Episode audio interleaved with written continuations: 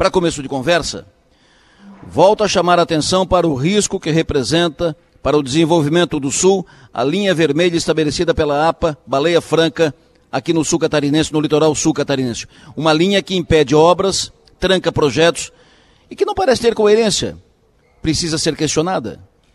Eu recebi sobre isso de um arquiteto da região. Abre aspas. Nos últimos anos, profissionais da área da construção vêm sendo surpreendidos com essa falta de clareza e inconsistência quanto às condicionantes ambientais para projetos em áreas litorâneas, mais especificamente na região do Balneário Esplanada, município de Jaguaruna. E ele acrescenta: temos vários projetos engavetados por não haver viabilidade ambiental devido à delimitação da área da APA, que ao nosso olhar falta coerência em seu traçado no perímetro urbano. Temos casos de imóveis com viabilidade positiva, porém o imóvel vizinho, extremante, com viabilidade negada, sendo que ambos estão dentro de um mesmo contexto característico ambiental. Lembrando que estamos tratando de imóveis devidamente regulares e escriturados com os seus impostos em dia, IPTU pago religiosamente.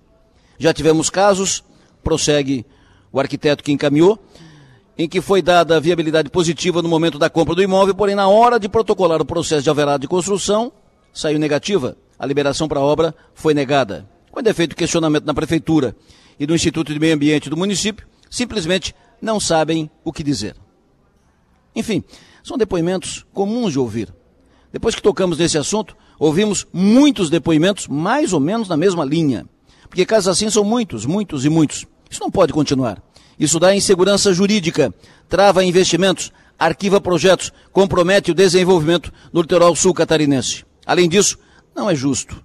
Não é justo com quem contou moedas para realizar o sonho da sua casa na praia e, de repente, vê seus investimentos virarem poeira, porque não podem construir.